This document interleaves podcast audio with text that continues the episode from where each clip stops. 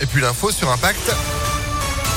C'est avec Florian Lafont. Bonjour. Bonjour à tous. Jean-Michel Blanquer dans la tourmente après les révélations de Mediapart. Le ministre de l'Éducation nationale était à Ibiza en vacances lorsqu'il a détaillé au journal Le Parisien le protocole sanitaire dans les écoles. Une information confirmée par le ministère. Un protocole contesté par les parents d'élèves et le corps enseignant qui appelle à une nouvelle journée de grève ce jeudi. L'opposition appelle à la démission de Jean-Michel Blanquer. Du côté de l'épidémie de coronavirus, l'heure est à présent à l'optimisme le nombre de contaminations est en baisse et la pression hospitalière se stabilise. De son côté, le secrétaire général de l'ONU appelle à la prudence. Il faut vacciner tout le monde sur la planète, selon lui. Sinon quoi, on ne sortira pas de cette pandémie et de ses variants.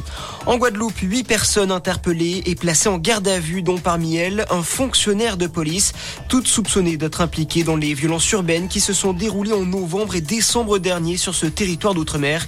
Pour rappel, la Guadeloupe avait été secouée par un violent mouvement de contestation sociale, notamment contre l'obligation vaccinale pour les soignants. Les îles Tonga, toujours coupées d'Internet et de téléphone ce matin après l'éruption ce week-end d'un volcan sous-marin. Une éruption qui a provoqué un tsunami dans cette région du Pacifique. Le corps d'une Britannique de 50 ans a été retrouvé, première victime officielle de cette catastrophe.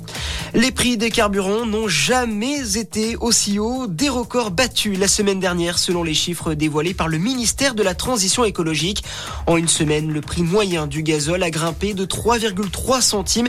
Il est d'un peu plus d'un euro 62 le litre.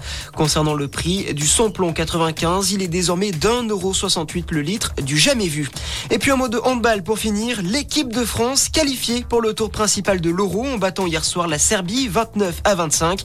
La France invaincue termine première de son groupe.